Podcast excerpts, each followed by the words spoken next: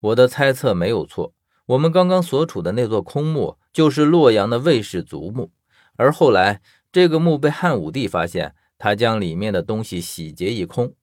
可是洗劫一空却并不是将他们带走，汉武帝命人在这个墓室之下建造了另一座巨墓，将从魏氏族墓里掠夺的东西全部都放在了这个巨墓中。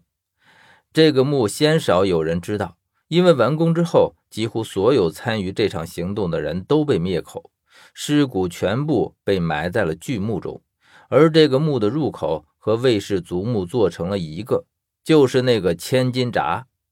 之所以这样做，主要是为了达到混淆视听的目的，从而隐藏这座被修建在魏氏族墓之下的汉代巨墓。薛说，这个巨墓的开口在千金闸之下，那里有一个机关，除了汉武帝和他的少数亲信，几乎没人知道。我们现在就正在这个地下汉墓的入口之处，我的头顶上就是魏氏族墓的千金闸。薛还告诉我。这个巨墓被建成了一只鸟的样子，我问他是什么鸟，他说是玄鸟。玄鸟这个我倒是知道，其实就是我们今天所说的燕子。可是为什么汉武帝要将这个地下巨墓建成玄鸟的样子，薛却没说。他将夜视仪还给我，我戴上，原本黑暗一片的地下墓道重新变得明亮。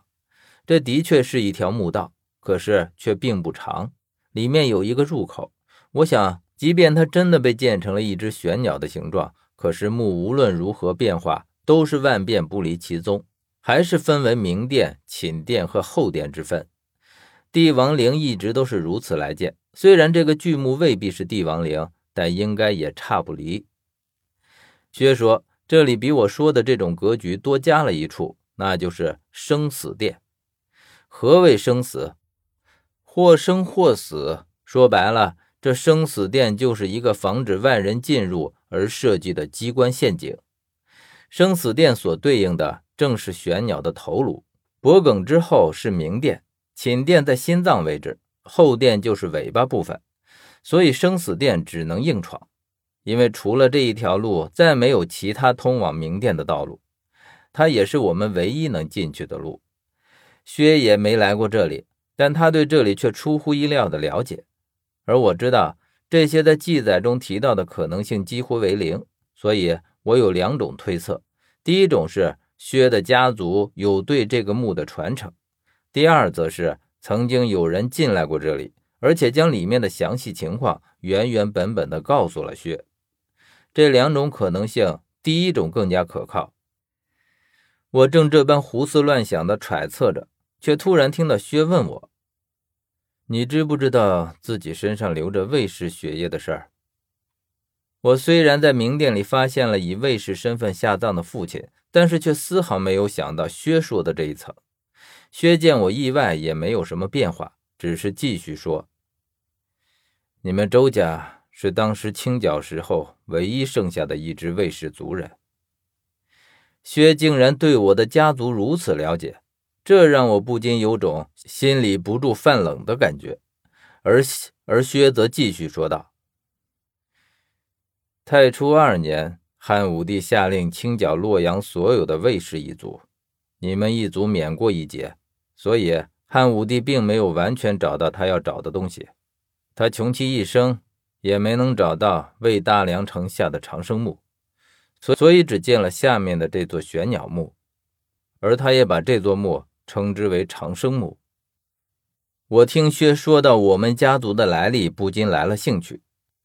我们家族既然是魏氏后裔，而现在却姓周，难道那时候是靠改名换姓躲过了这一劫？的确是这样，临时换姓哪能骗得过汉武帝？你们家族早在二十年前就彻底改了姓氏，这才在清剿之中躲过了一劫。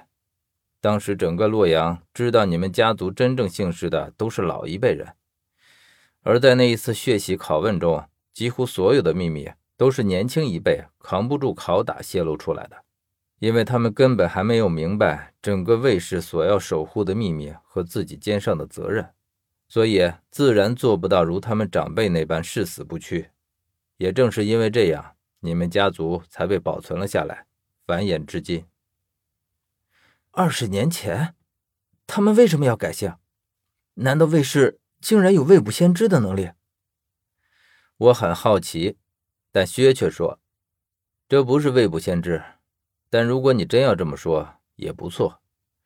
你既然不知道自己是卫氏后裔，那么自然就不会知道，在你们卫氏，最起码是洛阳卫氏，曾经出现过一个大人物。啊，是谁？”我的好奇心已经彻底被薛勾了起来。